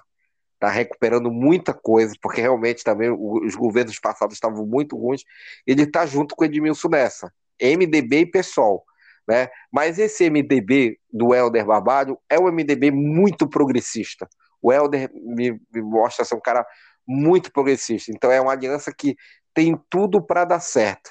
Lógico, o, o, o, Edmilson tem que tomar cuidado, porque, é, embora eu elogie o Helder, mas não quer dizer que todo mundo que trabalha com o Helder seja santo, então isso pode prejudicar é, a, a, prefeitura, né? embora não tenha ligação, mas estão juntos né? em prol de uma Belém melhor. Acho que vai ser, vão ser quatro anos muito prósperos para Belém é, nesse, nesse período. Estou vendo muitos, muitos vereadores, galera que ganhou muito se unindo com o Edmilson, até de outros partidos, acho que porque já, já viu que estava muito ruim mesmo Belém, então tá todo mundo em prol de, pô, a cidade tem que dar uma melhorada.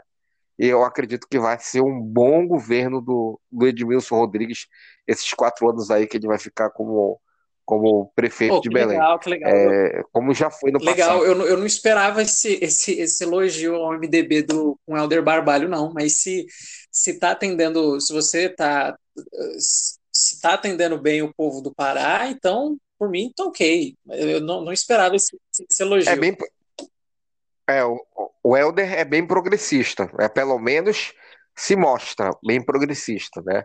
É, bem fácil acesso, uma pessoa fácil, uma pessoa que te responde na, nas redes sociais, que está contra essa as brutalidades das, das polícias daqui do Pará. Toda, todas as merdas que a gente vê desses policiais que aconteceram no Pará, ele fez nota de repúdio e tirou os caras da polícia. Né? Teve agora até um cara que atirou num cachorro, um policial, cara. Atirou num cachorro, Entendeu? O Helder foi lá, falou que o cara tá afastado e, quer dizer, é, ele, é, ele, tá, ele tem um pensamento mais progressista, é o MDB mais progressista. Eu acho até legal que, que o MDB do Helder, né? Não, não dá para a gente sabe que o MDB é, não é, é, um, é, é pedir um muito regional também, né? O, o, MDB é um partido é, é um é partido que tem que está em todos de norte a sul, leste a oeste do Brasil mas em cada região ele tem uma força, ele puxa mais para um lado e para o outro. Eu, tô, eu torço para que o Helder ele esteja conduzindo bem a pandemia aí no, no, no, no Pará, tá, tá legal aí Tá, tá acontecendo, tá, tá, tá conduzindo na medida do possível, tá baixo, eu saí, eu saí para assistir jogo e tudo, né, fiz exame, não peguei, é, tá verde Melém, ainda tá verde Melém. Só que agora ele está tentando impedir que as pessoas vão para o final do ano, mas a galera quer ir e é uma coisa muito forte. Os governadores não estão conseguindo impedir, sim, cara. Sim. Entendeu? É, não estão conseguindo impedir. E a gente sabe por quê. Porque isso é lá do passado, né? Quando tentaram, teve a reluta, o Bolsonaro lutou contra, o pessoal lutou, então é difícil. Sim, sim. Né? É difícil. E o Helder sabe que se ele meter a polícia e tudo, ele vai perder apoio e tudo. Então, é como o Dória. Sim. O Dória não está fazendo nada em São Paulo agora, não é porque. Eu acho até que ele é, embora ele seja uma pessoa que não tenha compaixão nenhuma com, o povo, né, até acho que ele queria fazer uma maneira de da, da pandemia não, não alastrar em São Paulo. Mas ele vai perder, ele já perdeu muita popularidade, ele tem tudo para perder muito mais se ele tentar fazer isso. Eu acho que o Helder tem esse mesmo medo. Ele, tá, ele, ele vai muito na TV, ele vai muito nas redes sociais pedir para a galera usar máscara. Quer dizer, ele pelo menos está pedindo essas coisas. Sim, sabe? sim. Não, aqui em São Paulo. E, enfim, aqui em São é, Paulo. eu estou elogiando muito o governo sim, sim. Não, aqui em São Paulo, frequentemente, o governo do estado, ele, na hora que faz ali a reunião para decidir se o, o estado ou o município, a região metropolitana, vai avançar para a fase verde, vai para amarela, laranja ou vermelha, quem manda não são os infectologistas, quem manda é a Secretaria da Fazenda. Quem manda são os comerciantes. Eles é que definem quando eles querem fechar, quando eles não querem. Como já teve um ano muito ruim né, para o varejo, né, para o setor do, do comércio, eles estão tentando usar esse fim de ano para lucrar tudo que eles puderem e estão colocando o governo contra a parede completamente. E o governo está, infelizmente, né, o governo está permitindo é, a, que o comércio abra, está fazendo vista grossa com comércios que abrem em dias que deveriam estar fechados. Estão fazendo essa vista grossa aí e os infectologistas, infelizmente, estão ficando para trás. Você tinha comentado. É, é, Você... eu... Ah, pode comentar. Pode falar. É porque eu ia falar que você estava pode... comentando que a, a, Globo News pede autocrítica do PT, mas a gente também precisa falar que é, a, a grande imprensa precisa fazer autocrítica dela, né? Do que, do que eles fizeram com, com, com o PT, né? do que eles fizeram com a esquerda brasileira. Né? Eles conseguiram demonizar a esquerda de, de, de norte a sul. Né? Eu queria que você comentasse também, é, comentasse aqui, é, como é que você enxergou uh, essa formação de possíveis a gente espera uma frente ampla né, para 2022, mas como é que você viu essa possível frente ampla sendo criada agora nos municípios nessa eleição? Aqui em São Paulo teve uma propaganda que teve Lula, Ciro, Marina e mais um que eu esqueci. Eu esqueci o outro que estava. Ciro, Marina, Lula. Ah, e o Flávio Dino do Maranhão. E, é, Sim, falar no. Aí em Belém teve alguma coisa parecida no segundo turno, né? Eu acho que houveram muitas candidaturas, candidatos que é, abraçaram o, o Edmilson para, olha, a gente precisa vencer o Eguchi, foi isso, né? Foi, teve muita gente, os músicos daqui, cantores, né? É, os políticos do PT, né? Apoiaram e tudo, né? Políticos do Brasil todo fizeram campanha para Edmilson né? O Flávio Dino fez também, Bolos fez, o, o todo mundo, o, o, Lula, todo mundo, todos fizeram. Né? É, é bom deixar claro que é, há uma diferença, a, a, é, tem um erro muito grande que a própria imprensa é, faz e até, rede, até como é que eu posso falar, esses Instagrams, né? Eu participo de um que é o JPD, né? É, eles, eles têm uma conversa muito de que essa esquerda tem que se unir, né? Eu acho isso um erro, eu acho que isso é um erro de análise política mesmo, né? Ela, ela não tem que se unir porque elas não são iguais. Né? É a mesma coisa quando o Lula ganhava, né? que parecia que, que nunca mais alguém ia ganhar. Muita gente falava que o PSDB tinha que se unir com democratas, embora eles faziam de vez em quando né? Uma, umas parcerias aí, né? Eles não têm que se unir porque eles são iguais, entendeu? Então o PSOL é uma coisa, o PT é outra coisa, o PC do B é outra coisa, o Ciro Gomes, PDT, é outra coisa, entendeu? Eles não, eles não têm a mesma linguagem. São iguais por serem progressistas, né? por não pensarem dessa maneira tão egoísta como pensa o PSDB, o Democratas, o PP, o partido do Bolsonaro. Né? Eles, não, eles não são é, eles não são ultradireitas. Né? Eles são, alguns devem ser até direita progressista. Eu acho que todos são até mais direita progressista, entendeu? Então, é, eles têm muita diferença para a galera querer essa união. Sim, e como é que você...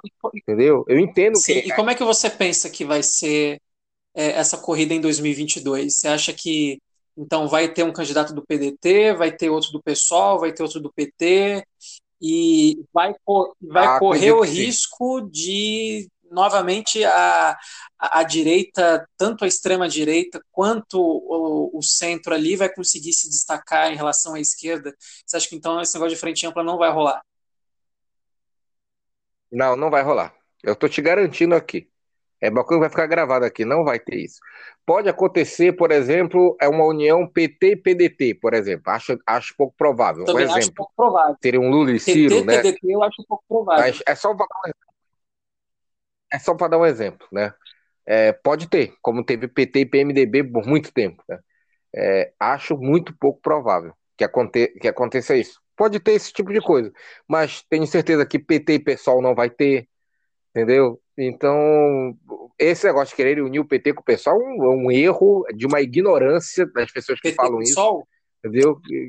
Pode, pode, pode, até acontecer, mas vai ser uma grande surpresa para é, mim. Eu também, eu também, vai ser eu também enxergo essas parcerias PT-PSOL que elas é, não são em todas as regiões que elas, elas se dão bem, né?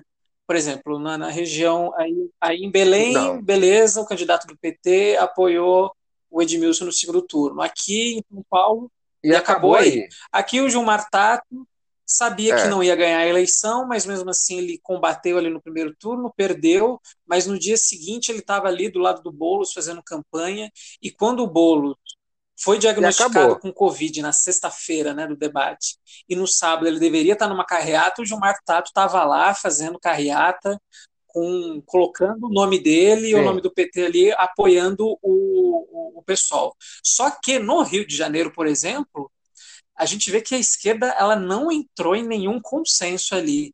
O PDT com a Marta Rocha não entrou em consenso com o, o, PT da Benedita da Silva, que não entrou em um consenso com a Renata Souza do PSOL. A esquerda no Rio de Janeiro não se bica, por exemplo. Isso. É, não, porque tem muita diferença, Felipe. Eu também, eu, é porque eu, eu, converso com muita gente, eu converso com muita gente, tem muita gente que quer vir conversar às vezes comigo e não sabe nada, né? Não estou dizendo que eu sei tudo, mas como eu tenho essa vivência, eu já vi muita coisa, eu sei como é que funciona, né? Então, às vezes não é como a gente quer que seja, às vezes a gente quer que seja uma coisa e não é, e não é. é às vezes, por isso que eu falo da Globo News, com todo respeito aos, aos, aos profissionais de lá, eles, eles imaginam uma coisa que é que fala aquele percurso que eles imaginam, mas não é assim que funciona. Né? Primeiro, é, é, essa ligação que dão do PT com o pessoal é uma, é uma ligação completamente errada. Entendeu? O PT e o PSOL é como se é, é, é muito mais separado do que eram um PSDB e democratas. Né? Sim, o negócio é que jeito, os dois do têm... jeito. Eu, eu lembro da maneira é, como é, muitos é, personagens do pessoal hoje saíram do PT com uma mágoa extrema, assim, que não querem voltar. E aí muitos têm ainda. Como? Muitos, Muitos têm, têm ainda. ainda. e por isso eles não querem se misturar de novo. E o Edmilson é um que não gosta também do, de muita gente do PT. Sim, sim. Né? Edmilson, Babá, é, é, a tia Heloísa Helena que saiu, entendeu? Mas é, o Plínio, é, é, que a galera quer, Plínio, quer imaginar. O Plínio de Arruda, Plínio, ele era PT Plínio, ou não? Não lembro. Era PT. Era PT eu lembro que ele PT. saiu com uma mágoa danada e naquele debate lá ele adorava cutucar Dilma a Dilma e o Lula. Morreu, eu, eu, fiz uma entrevista com ele dois meses antes dele morrer, né? Metendo o pau no Lula, cara. Metendo o pau no Lula.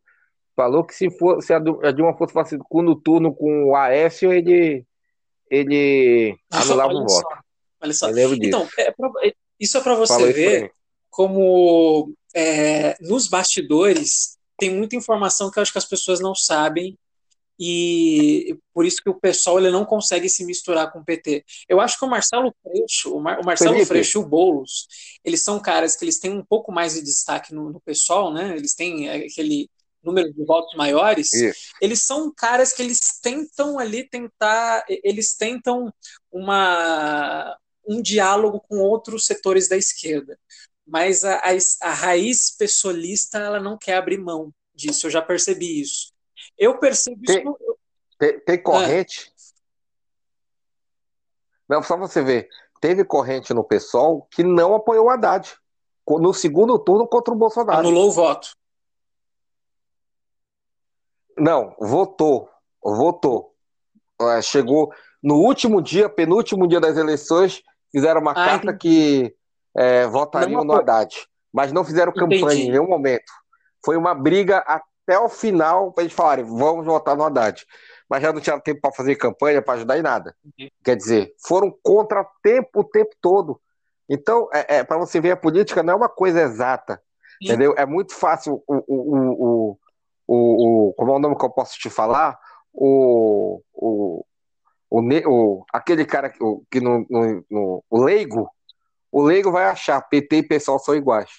Ele não tem ideia. O PSOL, se você, não vou nem falar do PT, o PSOL lá dentro, lá dentro do PSOL, tem tanta diferença, entendeu?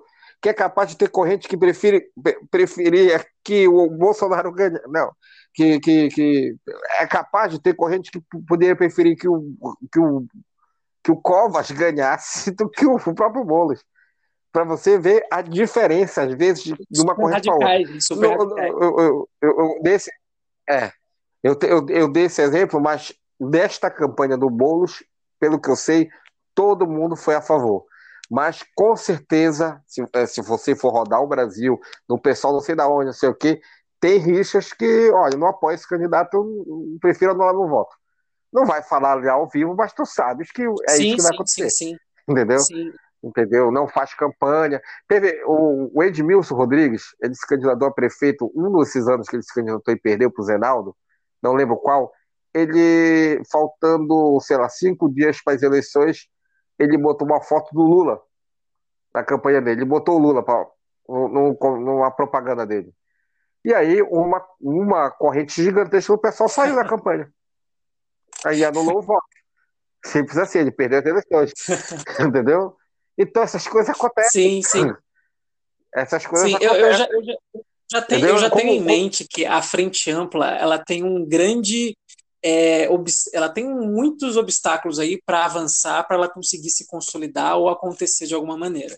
Um, um, um, um pra, desses pra lugares que eu observo. Ah, só, só pra... ah. Não, é só para tu ver. O, o, no, isso é em todos os partidos, tá? No PSDB, o Fernando Henrique é contra o, o, o sim, Dória. Sim, tem uma rixa no PSDB, tem uma galera no PSDB que quer que o Dória perca sim, as eleições. Entendeu? Não quer que ganhe as eleições. Lá do o André Matarazzo era Mas contra o é Dória, é o Alberto Goldman era contra o Dória, lembra? Isso. O, o Matarazzo saiu isso. do PSD. E, isso aí é em todos os partidos. Isso, isso só, só para deixar claro, isso é em todos. Eu, eu, citei o pessoal porque eu faço parte, então eu vejo algumas coisas. Mas isso é em todos os partidos sim, acontece sim. isso. Entendeu? Aí, aí, é só que aí a mídia, muito mal informada, ela, ela trabalha como se o partido fosse um time de futebol. A PSDB é PSDB. E não vê que. E nos próprios times de futebol tem oposição sim. lá dentro. O Flamengo dá para ganhar o título, a oposição, a oposição quer que que o time perca, para a chapa perder, eles poderem ganhar. Tu sabias, e tu sabes disso, né? Que tem, tem oposição que paga para jogador perder. Entendeu? Paga pro jogador perder, pô. Tô falando de time de futebol, velho. Não tô falando do Flamengo, tô falando que isso acontece em time de futebol. Entendeu? Quer que o time perca o título. Às vezes é o único título que o time vai ganhar e o time não perde, a oposição comemora. Lembra aquela briga do Mauro César com o presidente Sim. do Flamengo, que ele falou o, o antigo, ele falou os falsos rubro-negros que estão comemorando, ele estava dando uma indireta para uma oposição que gostou do Flamengo ter sido eliminado. Então, é, é, é só para você ver como é que essas coisas acontecem, entendeu? É na política, é nos clubes de futebol.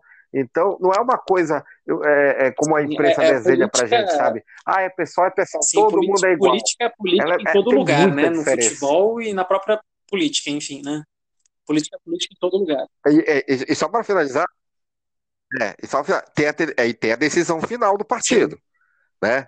Então, por exemplo, quando o partido, quando o partido vai para as eleições, começa a campanha, tudo ali já foi decidido. Ó, eu sei que vocês não gostam, vocês estão contra, mas agora vocês vão ter que ser a favor. Entendeu? Aí os caras vão de cara feia, tem que apoiar, faz campanha, entendeu? Mas, tipo assim, até antes disso é uma briga, porra, alguns até se negam mesmo, ó, não vou apoiar, eu voto no final, mas não, não vou fazer campanha. Então, para você ver, é assim, que, é assim que funciona, não é do jeito que é desenhado pra gente. Aí você vê muita gente falando besteira aí, que o pessoal, PT são iguais, que não sei o quê, ninguém é igual. Cada, cada partido tem o seu DNA, entendeu? E alguns, alguns é, aceitam fazer, não lançar candidato e tá com outro. Muitos partidos, o PCdoB fez muito isso, o MDB faz isso na presidência, mas não faz nos governos, né? O, e, e, e, só que o PT ele é sólido dele, ele tem esses candidatos como o pessoal tem. então, é, é, essa junção PT e PSOL, eu vou te ser bem sincero, cara. Eu, Pode até acontecer, eu acho praticamente impossível. Mas se acontecer, para mim, vai ser uma grande sim, surpresa. Sim. Não, eu vejo uma, um grande entrave para essa frente ampla sair. Você sabe por onde eu vejo? Eu vejo no Twitter, cara. Porque é impressionante como uma galera do PSOL briga com a galera do PT que briga com a galera do PDT. Os, o pessoal que votou no Ciro não gosta é, do Haddad, não gosta ah. do Lula. A galera que votou no Haddad e vota no Lula não gosta do Ciro, porque ele viajou para Paris. E o pessoal, sabe, quer deixar o pessoal de fora, não sei o quê. É, não, é, não existe na internet, ainda mais que é uma terra de, de ninguém, né, uma terra sem lei, o pessoal ali entra, se engalfinha, o pessoal briga ali, é impossível uma frente ampla que venha dali. A única coisa que pode acontecer agora, é as agora, lideranças de cada, uh, de cada partido dar uma trégua e a, assumir uma postura de frente ampla, mas eu também vejo isso muito difícil, porque por mais como você está falando, é, como você está falando, por mais que eles façam isso, não quer dizer que o, o chão do partido vai obedecer, né? Pode ter gente que simplesmente não vai fazer a campanha, vai, vai anular o voto e tudo mais, não vai aceitar. E outra coisa, Felipe, é, é, que eu até gosto de levantar essa questão. Quem inventou esse negócio de frente ampla, cara? Quem inventou, quem começou a jogar esse papo pro ar de é, frente é, ampla? Entendeu? Quem falou isso não, não, não conversou. Não, é, não conversou é coisa que foi, foi saindo, é tipo time de futebol. Não, não, convenção não existe frente ampla. Não sei de onde tiram esse frente ampla. Lógico, elas estão unidas contra um, um, governo como esse aí do Bolsonaro, entendeu? Tem a união. Elas vão... Tu sabes como é uma, uma, uma manifestação de esquerda? Por exemplo, é, é, eles têm que ter, têm que ter vários é, acordos, né? Por exemplo, é, se a gente vai fazer uma manifestação contra o racismo, então, o PT é, é contra o racismo, o PSOL é contra o racismo, o PDT é contra o racismo, o PSTU é contra o racismo. Então, é combinado uma grande manifestação, as direções desses partidos combinam, e vai ser assim, ó, os carros do PSOL vão ficar mais na frente, os carros do PT vão ficar no meio e os carros do PSTU vão ficar atrás. Eles nunca, eles não estão juntos. Eles estão, eles são, isso chama-se na política unidade, entendeu? Eles não estão juntos. É uma unidade que aconteceu ali. Então, o pessoal vai estar separado, o PT, só que, como estão no mesmo ambiente, vai parecer aquele negócio gigantesco, que a ideia é essa. Mas cada um no seu quadrado. O, o que, que seria essa unidade? Aí eles dizem que é união, né? Que é uma coisa só, e não é, é uma unidade. O que, que é unidade? Por exemplo, o PSDB odeia hoje o Bolsonaro, né? É, mais Mas para tirar Dilma tiveram unidade. Eles, mais ou menos, mais ou menos. Mas eles não tiveram unidade para tirar Dilma, eles não estavam no mesmo lugar, mas tinha o carro dos militares, lá onde a galera falava de militar, tinha o carro do PSDB, tinha, então é a mesma coisa, entendeu? Eles queriam uma coisa, então nisso eles estavam numa unidade, entendeu? Ali foi uma unidade, não quer dizer que eles sejam iguais, foi naquela situação. Então, dependendo da manifestação, eles podem estar juntos ou podem não estar mas eles não são iguais. E esse negócio de frente ampla, para mim, é uma grande conversa. Entendi. Fiada, então, como é, que, como é que você enxerga o cenário para 2022? Quem se candidata? Como mais ou menos vão ser as chapas de todo mundo? E quem, quem você acha que leva a eleição? Olhando agora, depois das eleições municipais. É, o que... Eu não tenho dúvida nenhuma que o Boulos vem para presidente, depois do, do que ele conseguiu fazer né, na, nas eleições aqui de São Paulo, lá de São Paulo, né, quando não estou em São Paulo agora. Né? É, o, o PT tem o plano 1, que é o, a volta do Lula, né, porque tem muita coisa que sacanearam com ele que tão, já estão voltando atrás. Não sei se vão conseguir, porque tem muita força política no meio, quer dizer, a gente já fez essa merda para corrigir tudo, vai ser foda, né? Então, mas tem o plano B, que é o Haddad, né? que com certeza vai estar junto com o Boulos num segundo turno, né? Se um dos dois foi para segundo turno, né? Como foi em 2018, que o Boulos apoiou o Haddad. É, eu, eu, vejo muito Boulos, Haddad, aí tem o Ciro. né? E, e aí a, a, questão do Ciro, que o Ciro quer ser candidato. O Ciro, com todo respeito, ele não está nem aí se é bom para o Brasil ou não, ele quer ser candidato, entendeu? E ele tem raiva do PT, porque o PT, é, aí é um, eu acho até inocência do Ciro, né? né? O PT, ele, ele, ele vive, ele não precisa dos outros partidos, entendeu? Ele pode perder, mas ele sempre vai lançar o candidato dele. Ele não vai ficar atrás. Ele, ele, é, ele, é, ele é uma estrela grande, então ele vai lançar o candidato dele, sempre. Quem quiser que venha de vice. E o, o Ciro não está disposto a isso. Então, ele que lance a campanha é, dele. Entendeu? E o pessoal, é, e o pessoal, o Ciro nem corre para o pessoal, porque o Ciro sabe que o pessoal, o, o, que funciona muito o pessoal é a parte interna. Né? Por mais que o Boulos possa, por exemplo, que eu acho pouco provável, querer ser o tipo um vice do, do Ciro, o pessoal não permitiria o pessoal não permitiria. E por que, que o Ciro tem raiva do, do, do Lula? É, é, vive magoadinho com o Lula? Porque ele sabe que na questão do PT é só o Lula. É, se o Lula falar sim, rola. E o Lula falou não, entendeu? E aí é que tá. É, é, ele sabia que não tinha que brigar com um partido interno para poder se vice ou não. O pessoal ele sabe que no pessoal ele não vai ter vez. Né? O, as, as correntes não vão querer, vão querer lançar o Boulos e se o Ciro quiser, venha de vice. Mesma coisa. Sim, sim, sim. Entendeu? Então ele sabe que isso aí, com o pessoal não vai ter acordo. Ele sabe que com o PT fragilizado, poderia ser que o Lula chegasse, Haddad, vai de vice. E aí o Haddad aceitaria, todo mundo do PT baixa mesmo a crista pro, pro Lula. Eu, parece que, pelo que eu sei, pelo que conto, né, tinha essa conversa avançada e o Lula mudou de ideia no final, e aí o, o Ciro não foi nem para segundo turno, ficou puto, e aí paciência e vai ser isso que vai acontecer em 2022. Eu não vejo. Pode ter uma união entre Ciro e Flávio, Flávio Dino, entendeu? Mas eu, eu, eu, tenho quase certeza que PSOL e PT vão lançar é, chapa, chapas é, próprias. Isso eu tenho certeza. Então, o, o, o, Ciro, o Ciro, ele. A não ser que o Ciro baixa muito a bola dele, é, entendeu?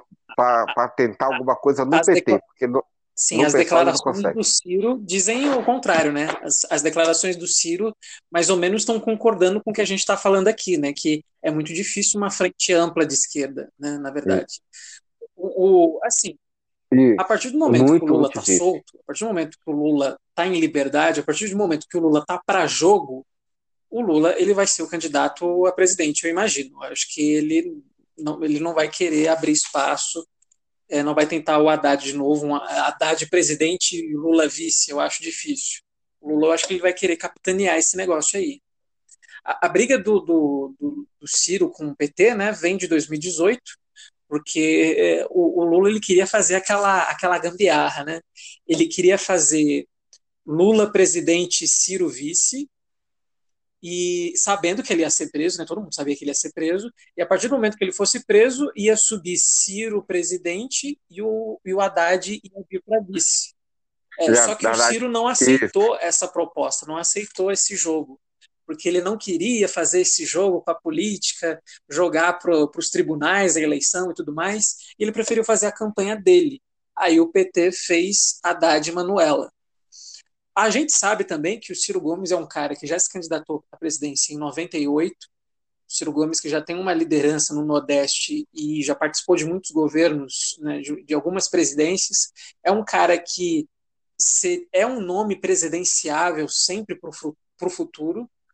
É, e se imaginava, depois dos dois anos do Lula, e até antes da Dilma, ou até mesmo depois da Dilma, que o Ciro fosse a bola da vez da esquerda, que o PT pudesse apoiar o Ciro. Só que o Ciro viu que isso não aconteceu. O PT viu que o PT chutou ele, né? Deixou ele de lado, e aí ele pegou essa mágoa total, porque ele seria é. a, a liderança da esquerda do futuro, só que acabou não acontecendo. O PT insistiu em outros nomes e ele pegou essa ele, ele teria, Ele teria que, ser, ele teria que se Exatamente. filiar ao PT, cara. Porque por isso que eu falei que foi a inocência do Ciro. Porque o PT jamais não vai deixar de lançar. A não ser que o PT caia de uma, de uma certa forma, que ele vai ter que ser aquele partido que realmente vai ter que ir na aba do outro. Eu acho que isso não é para agora. Eu, eu, entendeu?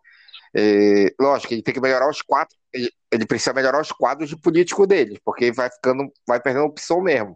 Entendeu? Mas ele é um partido que para 2022 ainda vai lançar candidato, e eu vejo que o PSOL é, em 2022 vai lançar candidato, né, e o Ciro, na minha opinião, não vai estar em nenhum e nem outro. Vai ter que se unir com Flávio Dino, aí vai aí ter que ver com quem ele vai se unir. Mas é, tem três, tem, vão ter três frentes progressistas em 2022, isso eu tenho certeza absoluta, e presumo eu que vão ter três grandes frentes também é, de direita, né, que é o Bolsonaro, é, o, provavelmente o Dória, ah, mas é, não sei, porque o Dória, o Dória cai muito. Tentar. O Dória é, é então um, não sei que o PSDB pode encantador de serpentes, é um marqueteiro vai de tentar. primeira. É, é o marqueteiro. É. Então vai ter, vai ter Bolsonaro, vai ter Dória, que vai ser uma briga interessante, um até pode acabar tirando do outro, né? E presumo que, ter, é, que vá surgir mais um, uma alternativa é, da direita, né? Embora o, o, Bolsonaro tenha uma coisa que tem que elogiar, ele ele está fechando os, os espaços da direita todo, né? Qualquer cara da direita que queira crescer, ele consegue botar para baixo, né? Entendeu? Ele, ele, ele, ele, ele transforma como Sim, se exatamente. fosse inimigo, justamente para não roubar voto dele em 2022. E aí você vê o, o novo desesperado. O novo não sabe se apoia ou não o Bolsonaro. Em certos pontos está é. junto, mas em outros certos. Ah, o, não, o, o partido não, novo é uma piada, não, não dá nem para comentar. Entendeu? É, é, uma piada. É uma piada. Não, não tá uma piada. Não. É, é, é, pior que os dois. Tá aí, aí. só para fazer deixa, figuração deixa... na eleição, né? Só para ficar com aqueles discursinhos de liberal, chato pra cacete. E de repente. É, e, é. e pode aparecer Moro, pode aparecer Rodrigo ah. Maia, pode aparecer Luciano Huck. Muitas emoções aí, né? Ah, ainda tem um Luciano Huck aí. Ainda tem um Luciano Huck. Mas aí com, com, no decorrente vai, vai se desenhando. Mas do lado da esquerda, pelo meu pouco conhecimento, eu vejo que é, é, é quase certo três, três frentes: o PSOL, PT e o, e o Ciro. E se o, ou o ou o PT for para o segundo turno, vai ter, vai ter apoio do outro. Aí eu, eu, eu, sei que nisso eles vão se unir nisso. Né? Mas é, no primeiro turno, com certeza estarão separados. Olha, já tem, a gente já tem uma hora e vinte e seis desse nosso primeiro podcast. Acho que já está na hora da gente ir, ir, fechando, né? E vou pedir para o Felipe sempre um prazer conversar contigo, dele. sempre um prazer é, fazer esse tipo de análise, né? A gente que passeou por muita coisa aqui. Só para encerrar aqui, é, eu acho que seria interessante é, uma coisa que, assim, o João Santana ele falou na entrevista dele no, no Roda Viva que uma coisa que, assim, seria muito assertiva, mas é uma coisa que não vai acontecer nunca, é, seria a chapa Ciro-Lula. Ciro presidente, o Lula vice, o PT. Você falou que o PT não ia dar um passo para trás, mas o PT precisa dar um passo para trás, porque o PT já está muito defasado na, na, na no cenário político. Então está na hora do partido dar um passo para trás para de repente no futuro voltar a, a, ser protagonista. Mas agora a fase não está boa, tem que colocar alguém na frente. E o João Santana falou que Ciro e Lula seriam uma chapa dos sonhos assim para ganhar. Eu acho muito difícil acontecer, muito menos eles entrarem num acordo. Mas sim, eu fico imaginando às vezes, poxa, Ciro e Lula e Bolos, Freixo, Flávio Dino, todo mundo fazendo fechando uma frente ampla, fazendo campanha para esses dois, Ciro e Lula, para mim era invencível, mas eu acho muito difícil acontecer. E, cara, é uma coisa que eu comento com muitas pessoas. Eu não consigo fazer nenhuma análise política para 2022, porque é, se vai ter frente ampla, se não vai ter, eu fico só nas suposições, porque tem muita água para rolar embaixo da ponte, tem que colher os resultados da eleição municipal, saber o que, deu certo, o que, deu errado. Então eu não consigo colocar as peças no tabuleiro para saber o que, que vai dar. Vamos esperar aí mais um ano, né, final de 2021, para saber como é que vai ficar a coisa. Mas aí, vamos ver como é que vai ficar. Continuamos no Twitter, a gente vai trocando ideia lá também. Me sigam lá, arroba spfelipealves, que eu também estou comentando isso, entre outras coisas, e tamo junto. Sempre que você chamar, eu estou às ordens. Beleza, obrigado, Felipe. O meu Instagram né, e meu Twitter, arroba siga Peter, quase uma hora e meia. Uma hora e 29 minutos de uma conversa bem legal, que a gente começou falando da imprensa, do José Luiz da Atena. Eu não sou um cara que gosta de ficar citando, dando nome aos bois, porque muita gente fica magoadinha, mas eu não podia é, fazer uma crítica como essa sem citar os nomes, né? Então, falamos de Datena, né? Nada contra, sem ódio, sem rancor, eu só acho lamentável, posso dizer, né? E aí a gente entrou no lado político, frente de esquerda, então foi um papo muito legal para você ficar acompanhando aí a noite toda para dormir. Eu sempre ouço podcast para dormir, né? Bota, vai ouvindo e vai curtindo. Beleza, Felipe. Então, um grande abraço para você e até o nosso próximo. Grande